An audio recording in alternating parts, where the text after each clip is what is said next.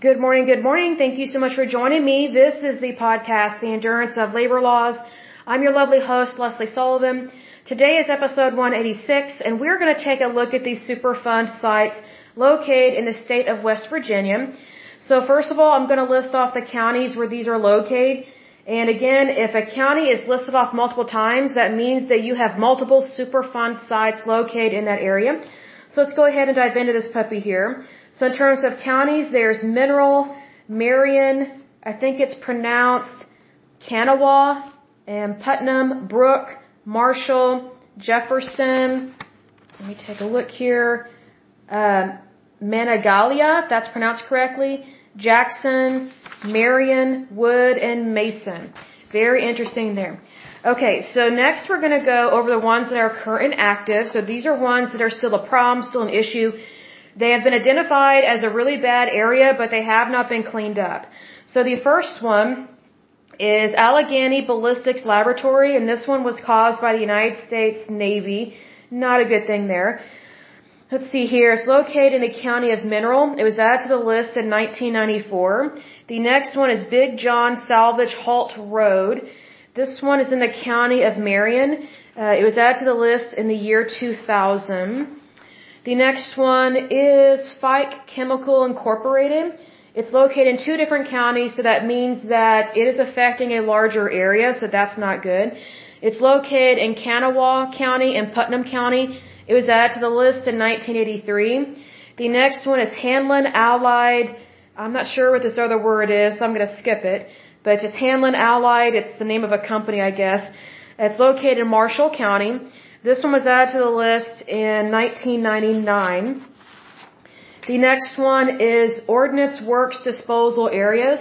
It's located in, I think it's pronounced Monongalia, if I'm pronounced that correctly. It's M-O-N-O-N-G-A-L-I-A. Not really sure about that word, but this one was added to the list in 1986. Next one is, is Ravenswood PCE Groundwater Plume. It's located in Jackson County. It was added to the list in 2004. The next one is Sharon Steel Corp. Fairmont Coke Works. It's located in Marion County. It was added to the list in 1996.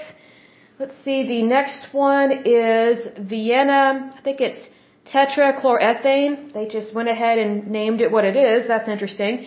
It's located in Wood County. It was added to the list in 1999. The next one is West Virginia Ordnance.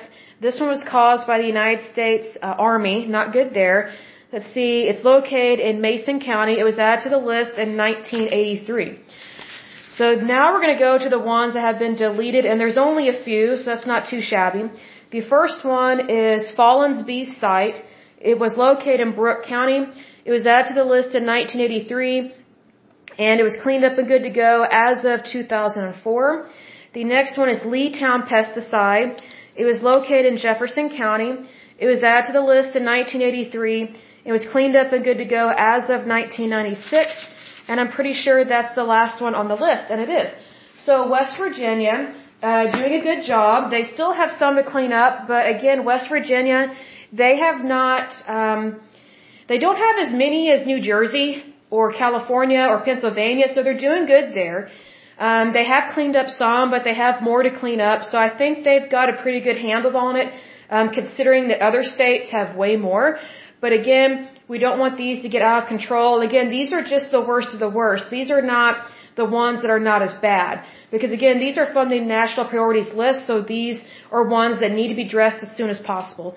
Um, but anyway, I will go ahead and, and end this podcast. But as usual, until next time, I pray that you're happy, healthy, and whole, that you have a wonderful day and a wonderful week. Thank you so much. God bless and bye bye.